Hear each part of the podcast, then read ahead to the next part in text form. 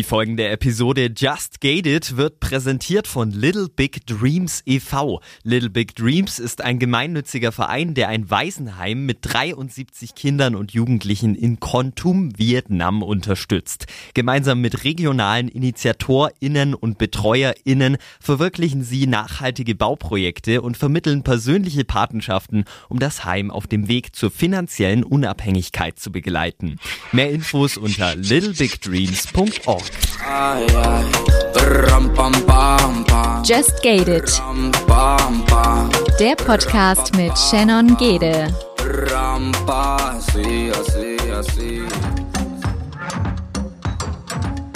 Und somit ein herzliches Willkommen zu einer neuen Folge von Just Gated. Und diese Woche mit der lieben Katha möchte ich ganz zu Beginn direkt eine Triggerwarnung aussprechen. Wir sprechen nämlich in dieser Woche über Suizidversuche, Kindesmissbrauch, sexualisierte Gewalt und Mobbing. Wenn diese Themen euch triggern, solltet ihr die Folge nicht alleine hören. Ansonsten haben wir alles für euch zusammengefasst in unserem Faktencheck, was ihr zu den bestimmten Themen wissen müsst. Und ich lasse euch direkt in die Folge rein. Die nachfolgende Sendung befasst sich bewusst mit gesellschaftlich kritischen und emotionalen Themen. Die persönlichen Erfahrungen und Meinungen sind nicht zu verallgemeinern. Just Gated setzt sich zum Ziel, Tabuthemen aufzubrechen und positiv auf die Ereignisse zu blicken, ohne sie dabei zu relativieren. Du hast ja eine schwere Kindheit durchgemacht. Möchtest du uns vielleicht mal auf die Reise so mitnehmen, ein bisschen in die Vergangenheit? Was genau hat dich denn in der Kindheit geprägt? Oh, wo fange ich denn da an? Okay, also ich fange einfach mal mit dem Leben zu Hause an. Mm, zu Hause war das irgendwie an der Tagesordnung, also es war sehr streng zu Hause. Es gab wenig Umarmungen, wenig liebevolle Erziehung. Ähm, mein Stiefvater war richtig, also er war ein richtiger Tyrann, würde ich behaupten. Also der hat halt auch uns Kinder geschlagen und so. Und ähm, er hat mich halt auch sexuell missbraucht. Also es war zu Hause nicht so schön, und ähm, ja, wir waren halt auch nicht wirklich äh, sehr finanziell nicht so gut aufgestellt zu Hause. Und das hat man halt auch gesehen, so an unserem Kleidungsstil und so. Immer so alte Klamotten von irgendwelchen Nachbarn und so bekommen. Ja, und dann in der Schule, wenn du dann halt so rumläufst, äh, damals war das, also ich weiß nicht, das ist wahrscheinlich auch immer noch so in der Schule, aber ja, da war das halt sehr, ähm, also da war man direkt das Mobbing-Opfer, sage ich mal, wenn man nicht das tollste, neueste anhatte und so. Ja, und dann war, kam halt noch dazu durch diese strenge Erziehung, dass wir, wir mussten immer, also wir mussten richtig leise sein.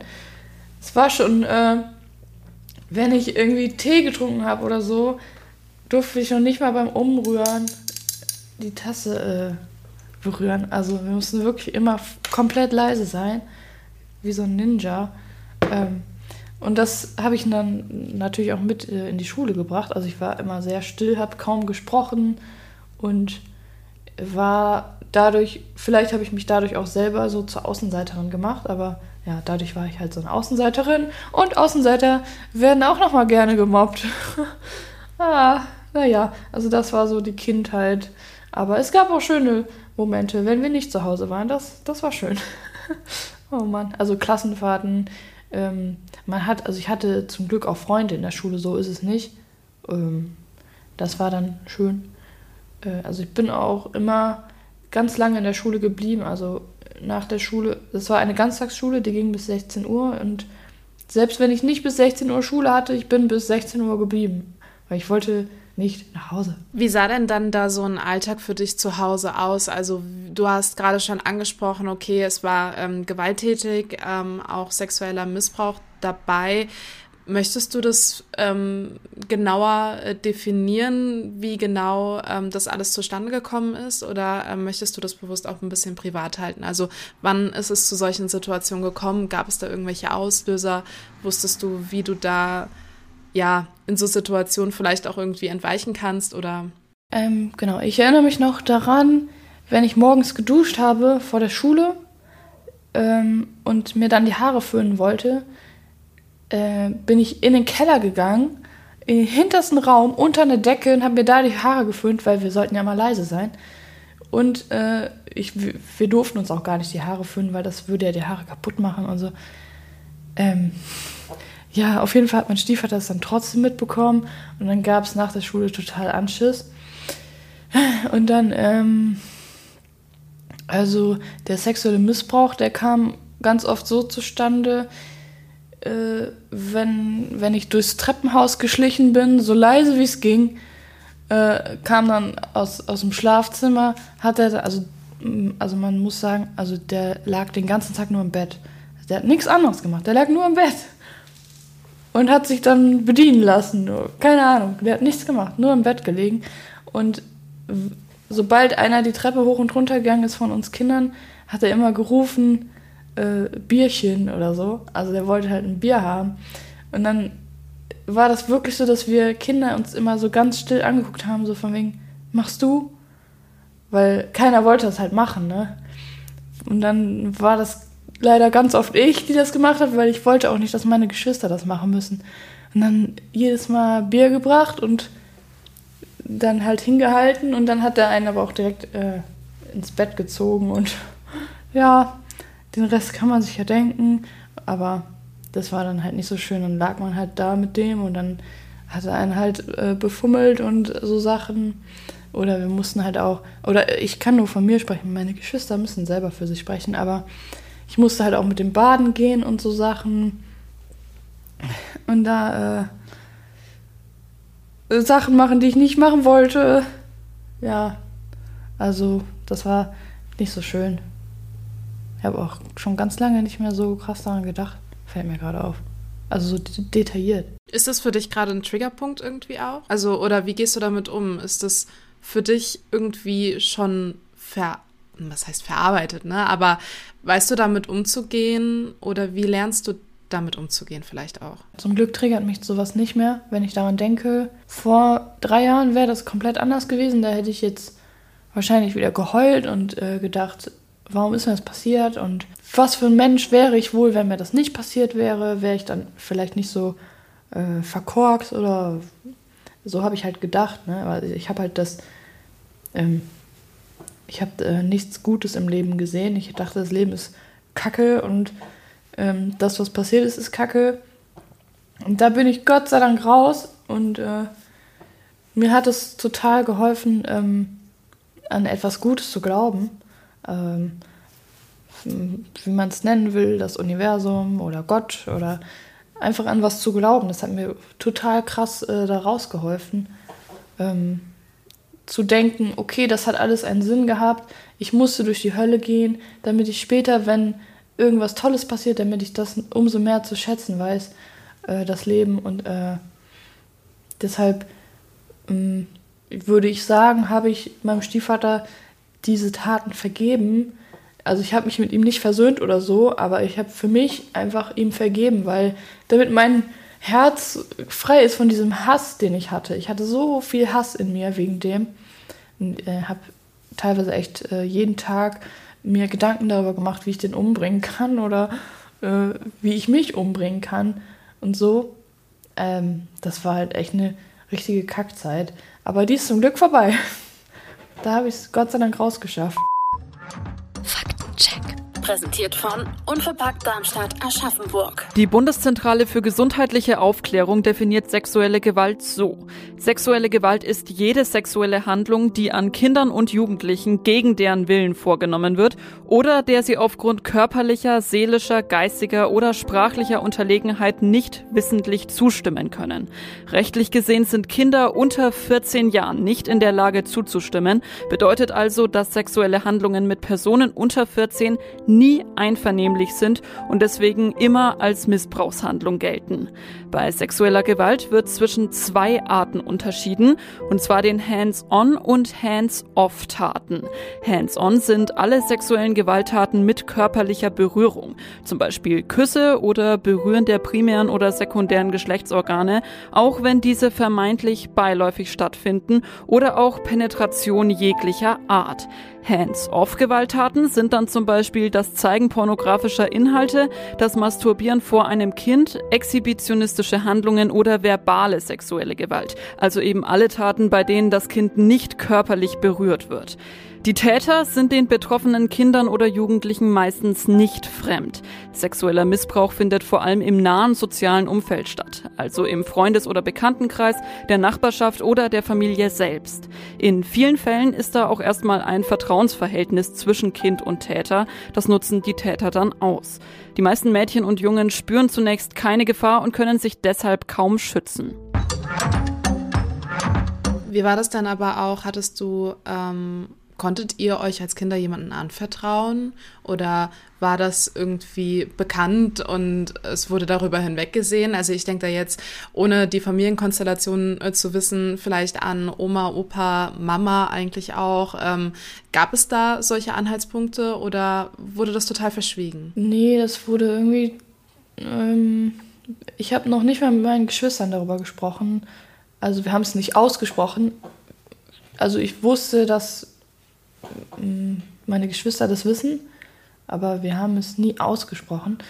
Ich habe einmal versucht, es meiner Oma zu sagen. Also, was heißt versucht? Ich habe es ihr gesagt. Ich habe gesagt, Oma, ich will nicht mehr nach Hause, das und das passiert da.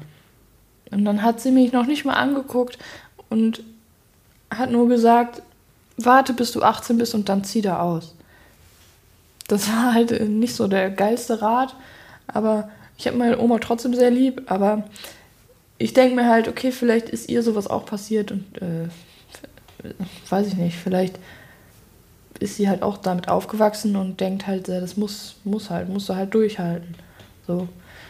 Ähm, ja, und ansonsten habe ich mich nicht wirklich getraut, das jemandem zu sagen, weil er hat mich halt auch echt krass manipuliert und mir eingeredet, dass ich was Böses mache und ich daran schuld bin und ich mich schämen sollte, wenn ich das erzähle und dass meine Mutter mich hassen würde, wenn ich ihr davon erzähle, ähm, so von wegen, ähm, dass sie mich dann dafür hasst, dass er mich anfasst und nicht sie.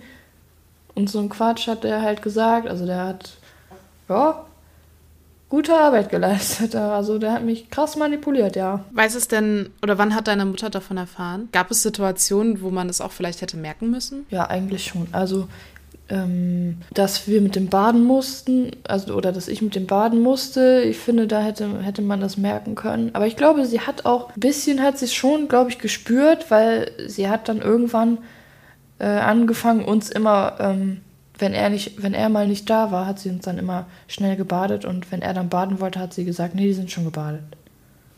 Also glaube ich, vielleicht hat sie es doch irgendwie gespürt. Und also, ja, meine Mutter, hm, die litt halt auch unter Depressionen und hat auch viel getrunken und war halt oft äh, unten auf der Couch am Schlafen, hat das halt nicht mitbekommen. Oder war arbeiten ähm, und dann waren wir halt alleine mit dem zu Hause. Ähm, ich glaube, mein Bruder hat das mitbekommen und hat, glaube ich, auch einmal zu meiner Mutter gesagt, ähm, pass mal auf deine, pass mal auf deine Töchter auf. So. Aber die hat es einfach nicht, die hat nicht gecheckt. Und ich glaube auch meine Lehrer haben, glaube ich, auch, haben auch mal was gesagt. Weil ähm, als dann so später irgendwann Sexualkundeunterricht kam und sowas, da habe ich halt, bin ich einmal weinend rausgegangen, weil ich das nicht, konnte das nicht sehen. So. Und dann äh, haben meine Lehrer, glaube ich, beim Elternsprechtag haben die, glaube ich, mich und ihn rausgeschickt und alleine mit meiner Mutter gesprochen. Und meine Mutter hat mir auch später mal erzählt, dass die Lehrer auch den Verdacht geäußert haben, dass ich missbraucht werde oder irgendwas anderes.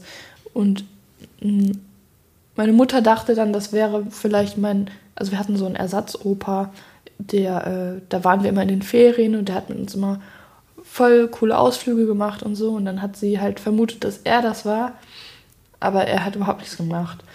Und dann durften wir nicht mehr dahin fahren. Das war richtig schlimm. Das war quasi der einzige Lichtblick im Leben. Unser Ersatzoper, der Willi. Und dann haben die Lehrer halt den Verdacht geäußert und dann, anstatt darauf zu kommen, dass das Monster in ihrem Bett liegt, ne, hat sie dann gedacht, dass, dass da irgendwie was passiert ist und hat uns nicht mehr dahin geschickt. Äh, das war echt mies. Aber ich, also ich habe auch jetzt wo auch das Lied raus ist und das Thema ja auch so öffentlich ist, habe ich natürlich auch mit meiner Mutter viel darüber gesprochen und ob das für sie halt auch okay ist, wenn ich auch über sie spreche. Und sie meinte, es ist okay, weil sie hat es ja nicht mitbekommen und sie schämt sich auch sehr dafür. Und ähm, sie meinte, sie möchte nicht, dass das verschwiegen wird, dass es Mütter gibt, die das nicht sehen, weil vielleicht kann sie damit irgendwie helfen, dass Mütter aufmerksamer werden und auch ihren Freund äh, unter Verdacht nehmen oder, oder auch andersrum, das äh, ist, machen ja auch Frauen, ne? Also.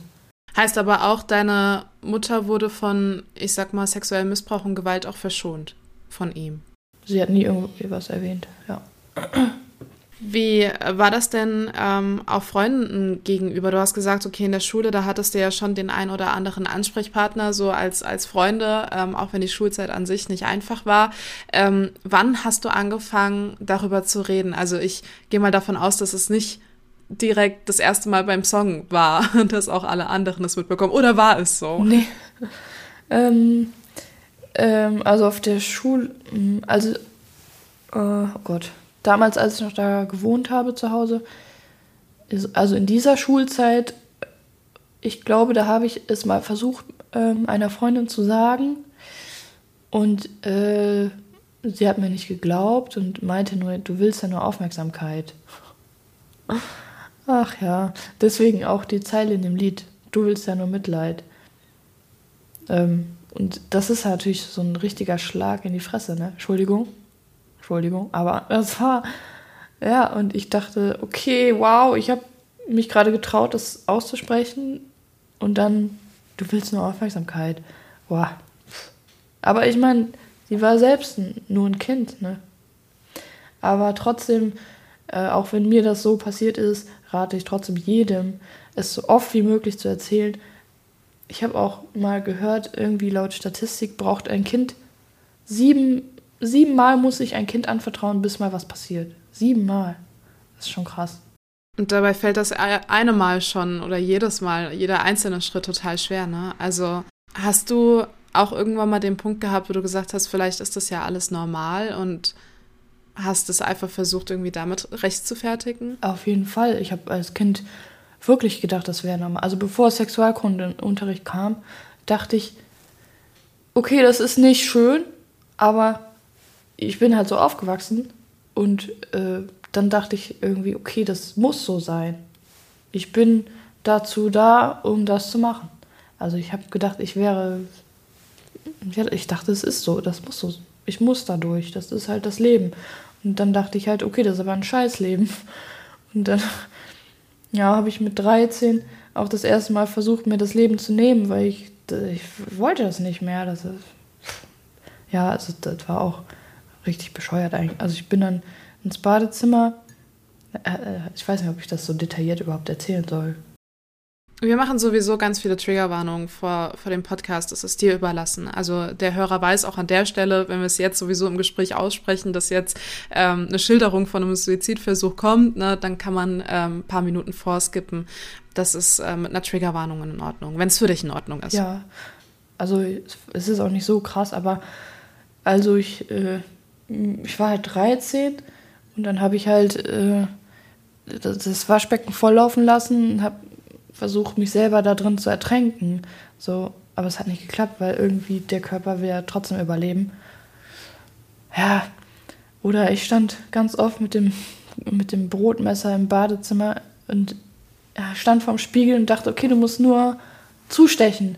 Und dann ist es vielleicht vorbei, so, aber ich habe es Gott sei Dank nie gemacht und äh, bin sehr froh, äh, dass ich es nicht gemacht habe, weil das Leben einfach wunderschön ist und auch wenn man das in dem Moment nicht sieht, aber es gibt so viele schöne Momente einfach, die das ausradieren. Bist du mit dieser Erkenntnis, weil ich finde, es ist unfassbar stark, dass man das aus, deinen, aus deinem Mund auch hört, dass das ähm, Leben so wunderschön ist. Ähm, kam diese Erkenntnis von dir allein oder warst du auch unter ähm, therapeutischer Betreuung? Ähm, hast das alles aufgearbeitet mit Hilfe oder wie bist du zu diesem Gedanken gekommen auch?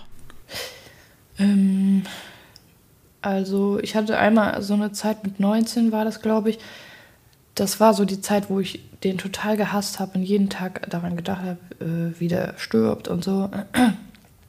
Oder wie ich sterbe. Und dann habe ich es nicht mehr ausgehalten und bin dann in eine Tagesklinik gegangen. Ähm, aber ich muss sagen, die, die, Tagesklinik an sich, also die Psychologen, das hat mir irgendwie gar nicht geholfen. Also mir hat geholfen, also die Leute, die da waren, die anderen Leute, das hat mir geholfen. Dass da auf einmal Menschen sind, die mich nicht mobben, sondern die mir die ganze Zeit Zuspruch geben und sagen, du bist ein toller Mensch und äh, also das hat mich am Leben gehalten. Ähm, dass da Menschen an einen glauben. Also ich habe dann da auch vorgesungen und so. Und die fanden das alle voll schön und haben gesagt, äh, du wirst bestimmt mal berühmt. so. Und sowas, an sowas habe ich mich dann immer festgehalten. Auch als Kind, äh, als ich schon gesungen habe, als Kind dachte ich immer, irgendwann schaffe ich das. Irgendwann schaffe ich das und stehe auf einer Bühne und dann weinen die Menschen mit mir und lachen mit mir beim Singen und verstehen mich oder, oder sehen mich. Also ich habe mich halt auch immer voll unsichtbar gefühlt. Ja, irgendwann kann ich das machen, was ich liebe, habe ich gedacht. Und das hat mir mich halt auch voll am Leben gehalten. Und ähm, später habe ich dann auch so mit 22, 23 habe ich angefangen, Podcasts zu hören. Ähm, ich weiß nicht, Gedankentanken, ob du das kennst. Das heißt jetzt irgendwie anders, aber ähm, so, so, so Speaker, die dann ähm, ähm, die dir halt sagen, du musst dich auf das Positive fokussieren und nicht auf das, was schlecht läuft. Oder wenn du mal einen schlechten Gedanken hast, dann lass ihn einfach vorbeilaufen. Das ist nur, weil du ein schlechtes Gefühl hast, ist nicht dein ganzes Leben schlecht und so. Und das einfach diese Glaubenssätze, die haben mir echt krass geholfen. Ja. Wie ist denn heute der aktuelle ähm, Kontakt vielleicht auch zu ja deinem Stiefvater? Ist da überhaupt Kontaktabbruch? Konntest du da irgendwie auch rechtlich vorgehen? Ähm, bist du diesen Schritt irgendwann mal gegangen oder wie hast du das gemacht?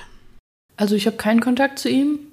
Ähm, und meine Halbschwester, die von ihm die Tochter ist, die hat auch keinen Kontakt. Und ich weiß auch nicht, wo er wohnt. Also, ähm, ähm, also mit 16 habe ich es meiner Mutter dann äh, anvertraut, endlich. Das weiß ich noch. Da waren wir irgendwie bei einem Impftermin zum, äh, wegen Gebärmutterhalskrebs. Und danach saß meine Mutter, meine Zwillingsschwester und ich saßen im Auto und sind irgendwie auf das Thema gekommen. So Stiefvater und wie blöd der eigentlich ist und so. Und dann weiß ich noch genau diese Situation wie ich kurz davor war, meiner Mutter das zu sagen. Ich gucke in den Rückspiegel, gucke meine Schwester an und, ähm, und sehe nur, wie sie so den Kopf schüttelt, so, nein, sag's nicht. Obwohl wir nie darüber gesprochen haben, aber sie, sie wusste, was ich jetzt sagen will.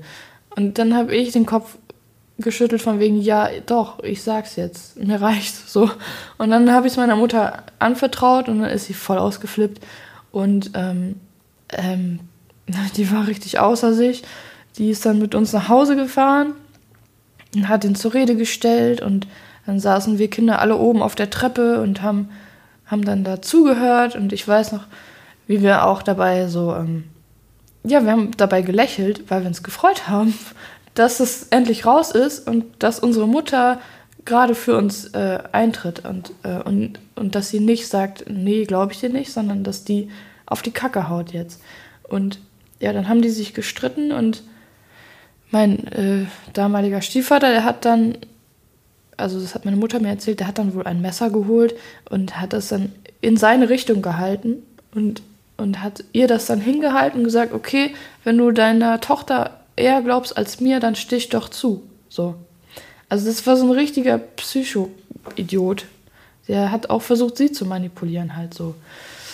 Ja, und dann hat meine Mutter die Polizei gerufen und ähm, dann hat er auch vor der Polizei alles, äh, hat er gesagt, ja, die behaupten hier, ich hätte die missbraucht, die wollen mich ja einfach nur loswerden. Also das stimmt, wir wollten ihn loswerden, aber missbraucht hat er mich halt auch. Ne? Also, ähm, äh, genau, und dann musste der für eine Nacht das Haus verlassen. durfte danach aber wiederkommen und war dann, glaube ich, noch zwei Wochen, mussten wir dann noch mit dem leben, bevor der endlich mal ausgezogen ist. Das war, äh, das war echt nicht cool, die Zeit. Also da. Aber warum? Also warum durfte er wieder zu euch? Ähm, das ist eine gute Frage, weil der, ich glaube, der hatte einfach nichts, wo er hin konnte. Und äh, naja, der war halt, wir hatten halt alle Angst vor dem. Also ich glaube, meine Mutter halt auch. Weil, wenn ich jetzt so daran denke, wie das damals war, wir haben halt alle super gerne gesungen, außer halt mein Stiefvater. Und ähm, sobald er das Haus verlassen hat, sind wir alle ans Fenster gerannt, haben geguckt, ist er weg, ist er wirklich weg? Und sobald das Auto um die Ecke gefahren ist und man den nicht mehr gesehen hat, haben wir alle zusammen angefangen zu singen. Meine Mutter hat die Süßigkeiten aus den Verstecken geholt, weil der hat uns auch verboten, Süßigkeiten zu essen. Und die war dann immer wie ausgewechselt. Also ich glaube, sie hatte halt auch vielleicht Angst vor ihm oder so. Naja, dann war der halt leider noch zwei Wochen da und dann musste der aber gehen. Und genau, dann kam das vor Gericht auch alles. Also erstmal musste ich dann bei der Polizei eine Aussage machen. Und das war, äh, boah, das war so unangenehm. Ich sag's dir, das war richtig unangenehm. Ich habe ja noch nie darüber gesprochen. Und dann musst du halt komplett detailliert alles erzählen. Und das war so schwer für mich, das überhaupt äh, ein Wort äh, rauszubringen. Und die Polizistin, die mich da ähm, vernommen hat, die hat, die war so, so, die war so unsensibel, das ist echt heftig. Die, die hat richtig genervt, mit den Augen gerollt, wenn ich so gestottert habe. Die hat dann nur gesagt, ähm, jetzt sag doch endlich, ich höre sowas jeden Tag. Und dann habe ich nur ganz leise so gesagt, ja, aber ich erzähle sowas nicht jeden Tag. So, also die war ganz schlimm, die Frau. Ja, und dann ging das vor Gericht und ähm, da ich noch nicht 18 war, äh, sondern, äh, sondern 16, glaube ich, oder 17, ähm, war halt noch so eine Jugendhilfe dabei. Die saß dann zwischen, also die saß so neben mir, dass ich ihn nicht sehen konnte. Und er musste auch rausgehen, als ich dann die Aussage gemacht habe, äh, weil ich wollte, dass er rausgeht. Und ähm, das war auch nicht so leicht, da halt auch nochmal alles zu erzählen, wenn dann da ganz viele fremde Menschen sitzen und du das noch nicht mal deiner eigenen Mutter erzählt hast. Ne? Und dann war der Richter auch, der war auch so unsensibel. Ich sag's dir, das ist echt heftig. Also der hat mich dann ausgelacht, weil ähm, ich habe zwei äh, verschiedene Situationen beschrieben und dann meinte er so, ja, aber du hast eben noch das und das gesagt. Warum sagst du denn jetzt das und das? So, also der hat mir nicht geglaubt. Und dann, ich saß da so und ich war überhaupt nicht schlagfertig genug. Jetzt würde ich ganz anders damit umgehen, aber damals, ich hatte einfach Angst und so. Und der hat einfach nicht verstanden, dass das nicht nur einmal passiert ist, sondern jeden Tag. Der hat es nicht verstanden, dass das jeden fucking Tag passiert ist und ganz auf ganz viele verschiedene Arten und Weisen. Und ist auch klar, dass man dann verschiedene Situationen beschreibt, ne? Aber gut. Und es kam auch so eine Gutachterin zu uns nach Hause, die ähm, getestet hat, ob wir oder ob, ob ich lüge oder die Wahrheit sage. Die hat mir dann ganz viele Fragen gestellt und die Fragen immer wieder gestellt, nur anders gestellt, also anders ähm, verpackt. Aber im Grunde immer dasselbe gefragt, um halt zu sehen, ob ich immer dasselbe antworte. Und irgendwann war ich so genervt davon, dass die mich die ganze Zeit dasselbe fragt, dann bin ich einfach gegangen. Aber die hat das natürlich gemacht, um, um zu sehen, ob ich lüge oder nicht. Und dann hat sie auch noch so einen äh, IQ-Test gemacht und sowas. Ja, und die war auch mit vor Gericht und sie hat dann auch gesagt, dass das glaubwürdig ist, was ich erzählt habe. Also, ähm, ja. Ähm, genau, und dann, äh, weil das alles so lange gedauert hat, weil ich habe halt echt lang gebraucht, das alles zu erzählen und so, gab es dann nochmal einen Gerichtstermin. Also es wurde gesagt, es kommt noch einer. Dann bin ich mittlerweile schon zu Hause ausgezogen in eine andere Stadt, also nach Düren, um äh, da eine Ausbildung zu machen. Ähm, zur Grafik, äh, ne, warte, zur gestaltungstechnischen Assistentin Grafik und Objektdesign.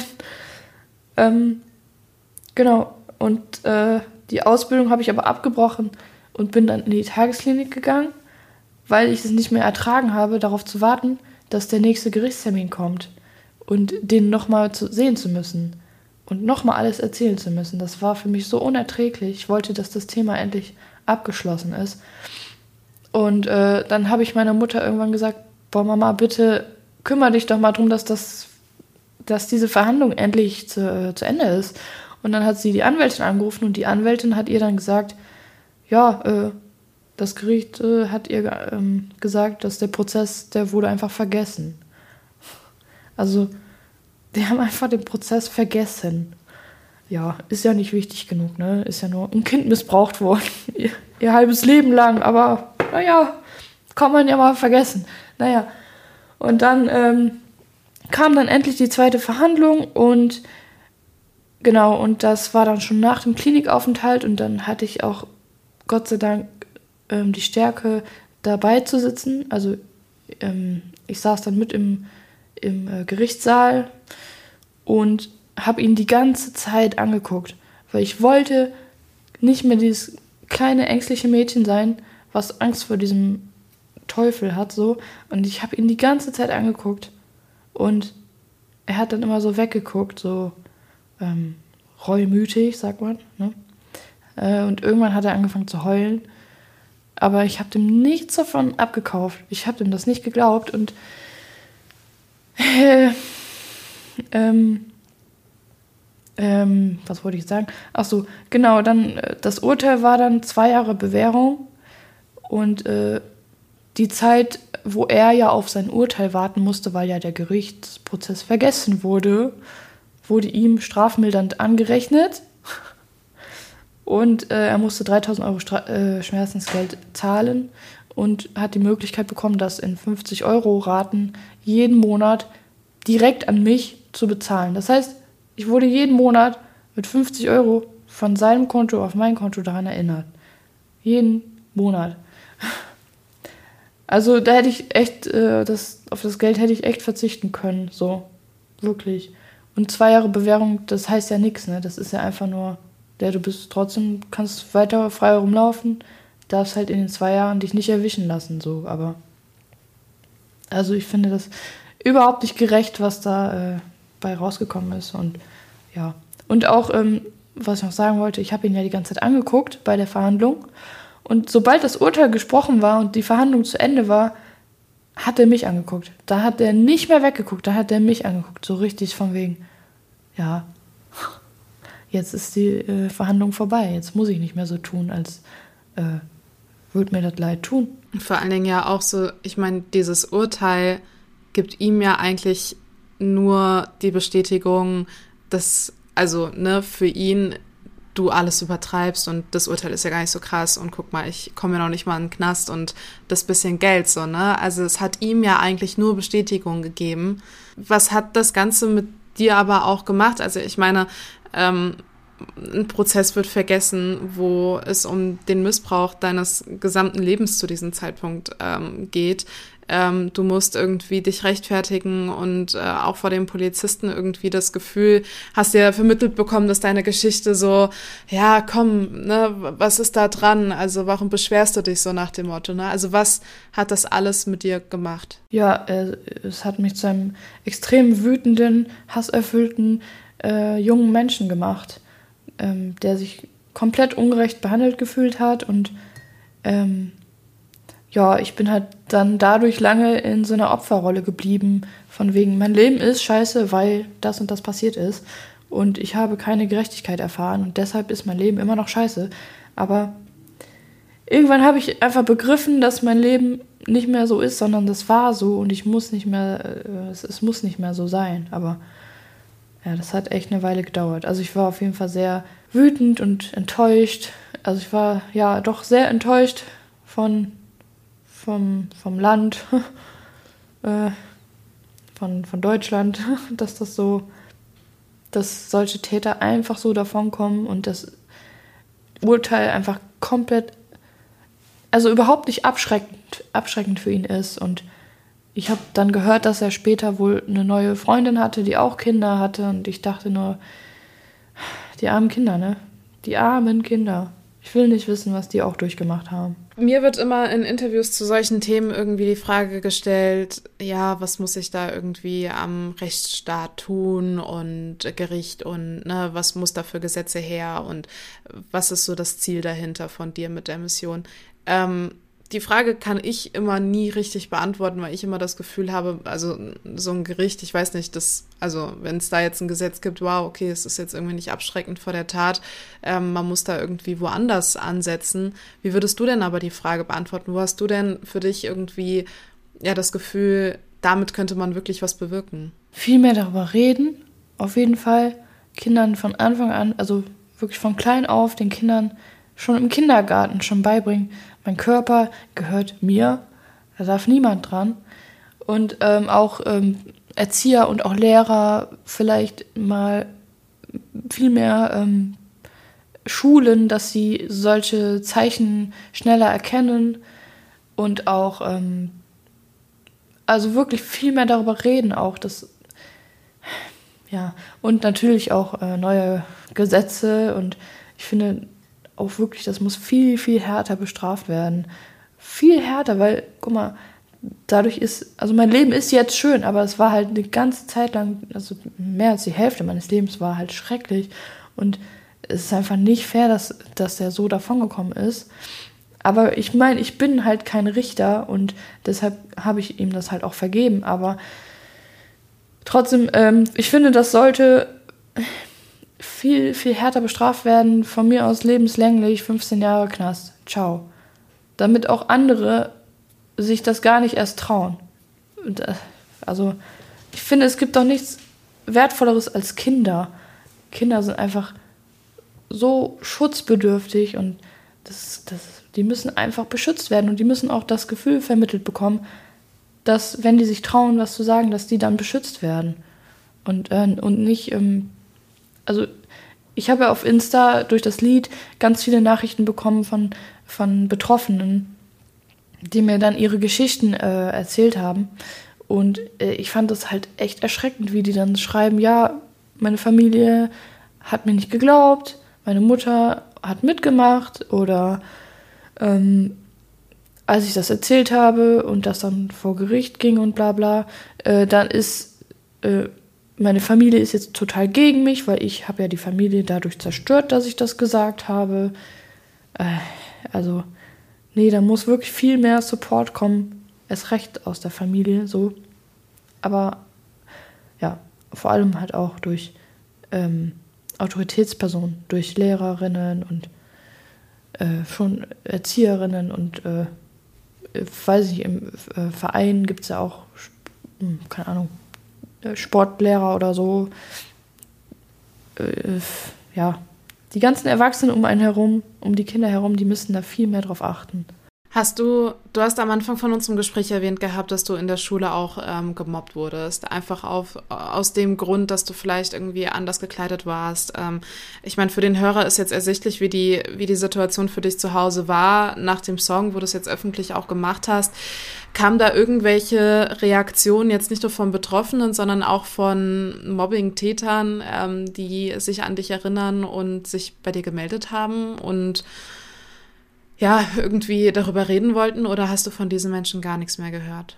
Nee, nee, gar nichts. Also ich glaube ehrlich gesagt auch nicht, dass sie sich daran erinnern, was sie gemacht haben. Ich glaube, für die war das äh, einfach cool sein, wenn man andere runtermacht. Ich glaube nicht, dass sie es checken. Nee. Also es kam nichts auf jeden Fall. Faktencheck. Präsentiert von Unverpackt Darmstadt Aschaffenburg. Mobbing ist eine subtile Form von Gewalt. Mit Mobbing wird keine einzelne Tat, sondern eine Vielzahl von wiederkehrenden Angriffen gekennzeichnet. Das ist die Definition von Mobbing der Bundeszentrale für politische Bildung. Also immer wieder subtile Gewalt. In so einem Mobbing-System gibt es immer drei Gruppen. Die sogenannten Pro-Bullies, das sind die Täter, die die eben mobben bzw. das Mobbing vorantreiben. Da dann die Anti-Bullies, die stehen auf der Seite des Opfers und verteidigen. Und dann gibt's noch die Außenstehenden meistens der größte Teil des Systems. Die tun nichts, also schreiten nicht ein. Das Problem, sie vermitteln so trotzdem, das, was die Mobber da machen, ist okay. Oft leiden die Außenstehenden in Wirklichkeit aber mit und trauen sich einfach nur nicht einzuschreiten aus Angst, selbst zum Opfer zu werden. Einschreiten und helfen geht am besten noch in der ersten Phase des Mobbings. Das ist noch eine Art Testphase für den oder die Mobber. Jemand wird herausgepickt und dann kommt es auf die Reaktionen des Opfers und der anderen Kinder oder Jugendlichen an.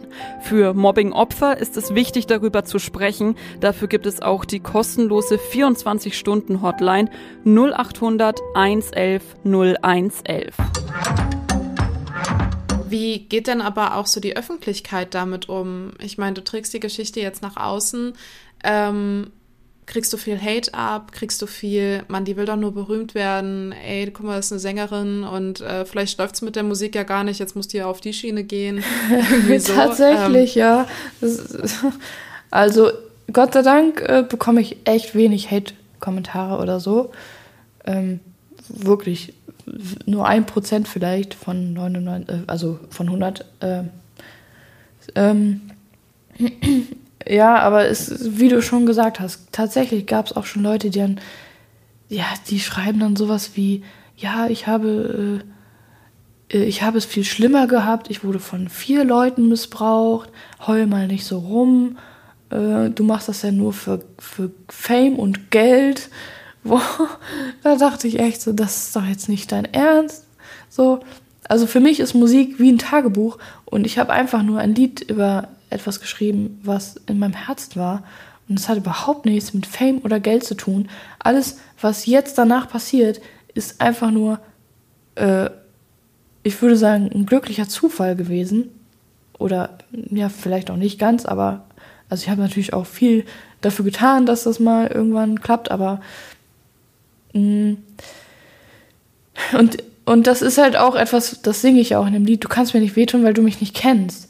Und jeder, der mich kennt, der weiß einfach, dass mir Fame und Geld sowas von Latte ist. Ich will einfach nur Musik machen. Mehr nicht. Ich will einfach nur Musik machen und mein, mein Herz äh, will einfach nur Musik machen. Das war's. So. Und ähm, ja, also es gibt auf jeden Fall Leute, die dann auch sagen, ja, ist ja nicht so geil, dass äh, deine Karriere sich auf deinen Problemen aufbaut. Und das ist auch so was, da denke ich mir so, ich finde das voll gut. Ich finde das voll gut, dass ich aus dem Mist, der mir passiert ist, dass ich das so umdrehen kann, dass daraus was Cooles wird, was sogar noch anderen Menschen hilft. Also besser geht es doch nicht. Ne? Also, so sehe ich das, aber es gibt immer Menschen, also es gibt immer Menschen, die sind voller Hass und die, keine Ahnung, die ähm, bekommen von mir auch keinen Hass zurück oder so, sondern ich weiß ja selber, wie ich war ja, also ich war nicht so, dass ich andere gemobbt habe oder so, aber ich weiß, wie das ist, wenn man, wenn es einem selber nicht so gut geht, dann gönnt man auch anderen nicht, dass es denen irgendwie gut geht gerade. Und dann schreibt man sowas. Und deswegen äh, bekommen diese Menschen von mir nur Liebe, weil du kannst Feuer nicht mit Feuer bekämpfen. Absolut. Du hast dich dann, wie gesagt, für den Song entschieden. Ähm, nein, du kannst mir nicht wehtun. Wann war denn für dich der Entschluss zu sagen, Alter, ich gehe damit jetzt an die Öffentlichkeit, ich schreibe jetzt einen Song und hau das raus und that's it, leb damit. So, wann war dieser Entschluss da? Oh, ähm, äh, also erstmal habe ich, so wie alle anderen Lieder, die ich gemacht habe, einfach nur ein TikTok-Video gemacht, erstmal. Und habe es dann hochgeladen, wie alle anderen auch. Aber ähm, nach zwei Tagen dachte ich dann schon so, oh Gott, das will doch keiner hören. Wen interessiert das denn? Wen, wen juckt denn meine Vergangenheit? So, ich glaube, das ist zu hart oder so. Und dann war ich schon dabei, das Video zu löschen. Und ich hätte nur noch auf Löschen klicken müssen und dachte dann aber, nee, das ist mir jetzt egal. Das können die Leute ruhig hören. Das das bin halt ich, das gehört nun mal zu meinem Leben dazu. Und ich will, ich möchte ja auch, ähm, dass Menschen mich verstehen, äh, warum ich bin, wie ich bin. Und das ist einfach ein wichtiger Teil in meinem Leben, also ähm, der mich so gemacht hat, wie ich bin. Und dann dachte ich, okay, nee, ich lasse das jetzt und vielleicht hilft das ja auch irgendwem anders. Und dann ist es voll abgegangen. Und das hätte ich echt nicht gedacht. Also da hätte ich echt nicht gedacht, dass das dann so abgeht. Ja. Was ist denn für dich, und ich finde, die Frage ist schwierig zu formulieren, aber wir fragen ja immer am Ende unserer Folgen, was denn das Positive aus der Geschichte desjenigen ist. Und ich meine, wir haben es gerade so ein bisschen angerissen, klar, ähm, du kannst jetzt einfach Menschen aufklären und vielleicht auch Menschen motivieren, ähm, ja, ihre Stimme zu erheben. Aber was ist denn für dich ganz persönlich wirklich das Positive an der Zeit, die du da durchmachen musstest, durch diese ganzen Mobbing-Geschichte, durch den sexuellen Missbrauch? Was ziehst du für dich dafür einen persönlichen positiven Schluss? Hm, das, was passiert ist, ähm, das hat mm, mich auf jeden Fall stark gemacht für die Zukunft und ähm, es hat dazu geführt, dass ich so ein Lied geschrieben habe, was ganz vielen anderen Menschen hilft und ich finde, das ist gerade das Beste daran. An dem, was mir passiert ist, ist gerade das, dieses Lied und dass das so vielen Menschen hilft, ist gerade das Schönste oder das Gute daran. Ähm, also es gibt halt wirklich Leute, die schreiben mir, ey, ich habe dein Lied gehört und danach habe ich ihn angezeigt. Danke. es gibt doch kein besseres Kompliment für, für deine Musik. So. Einfach nur richtig schön. Da freue ich mich immer sehr, wenn ich sowas lese. Stark, war also Gänsehaut auch. Ähm, wie, wie sagst du denn, geht's denn für dich jetzt weiter? Also ich meine, du hast eigentlich, so wie ich das auch raushöre, schon das Beste draus gemacht, was man machen konnte. Ne? Man, man versucht ja aber, also ne, es ist ja ein Riesenerfolg, den du da auch für dich privat irgendwie einfach erzielst. Ähm, ich meine jetzt nicht, was die Hater sagen mit ne, Berühmtheit und Geld und was weiß ich, sondern für dich ganz, ganz persönlich ist das ja ein Riesenstep. Und dafür absolut Hut ab. Ähm, was sagst du, würdest du als nächsten Schritt gerne wählen? Möchtest du weiterhin die Aufklärungsarbeit? Ist das für dich abgeschlossen, damit in der Öffentlichkeit zumindest das Kapitel, ähm, ist es jetzt einmal raus und gut ist? Oder wie möchtest du weitermachen? Ähm, boah, das ist eine gute Frage. Ähm, also ich möchte auf jeden Fall weiterhin Menschen und vor allem Kindern helfen, ähm, so gut ich das halt kann das Ding ist halt, ich, das Beste, was ich kann, ist Musik machen. Und deswegen ähm, würde ich halt dadurch einfach weiter helfen, ähm, indem ich Musik mache, die irgendwie berührt und vielleicht hilft. Und äh, nicht nur traurige Lieder, sondern auch fröhliche Lieder, dass man. Also ich würde gerne als Vorbild vorangehen, dass, ähm, dass das Leben, also dass das Leben nicht so blöd sein muss und äh, wie es halt mal war und dass du da auch rauskommen kannst und ähm, dass du es irgendwann auch schaffen kannst, fröhliche Lieder übers Leben zu schreiben und nicht nur ähm, traurig und ähm, ja und äh, was wollte ich noch sagen? Ich habe irgendwo schon mal so eine Frage gehört, ob ich mir vorstellen könnte, Botschafterin äh, für das Thema zu werden. Und ich muss ganz ehrlich sagen, ich, ähm, ich bin selber äh, einfach nur Betroffene, die quasi darüber gesungen hat. Und ich weiß nicht, ob ich dem gerecht werden würde. Also ob ich, äh, ob ich das so gut kann. Also mir schreiben Leute immer, danke, dass du uns eine Stimme gibst. Also den ganzen Betroffenen und so. Und das mache ich auch gerne weiterhin. Und ich habe auch überhaupt kein Problem damit, in meiner Story äh, irgendwas über Kinderschutz zu teilen. Also es gibt ja viele, die dann sagen, nee, das machen wir nicht. Also zum Beispiel der Alex Christensen, der hatte auch einige gefragt, ob die das Lied nicht mal hören wollen. Also ein paar Musiker und so.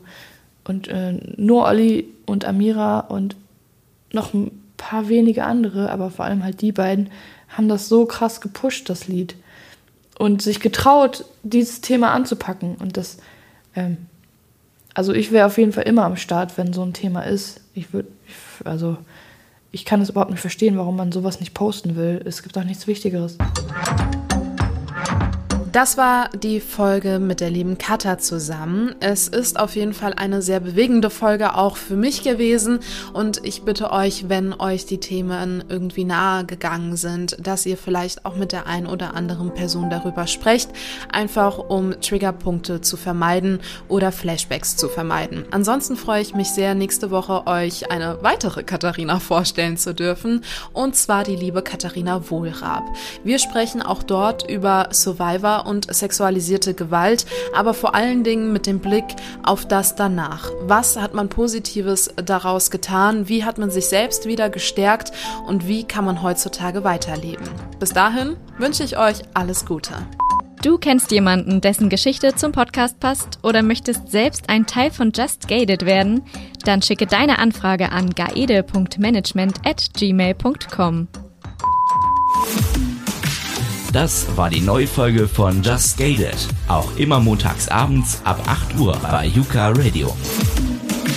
Yuka. Yuka Radio. Der beste Musikmix für dich. Jeden Tag neu für dich zusammengestellt. Music for you. Music for you. Nur bei Yuka Radio. Alle Infos checkst du online. yukaradio.de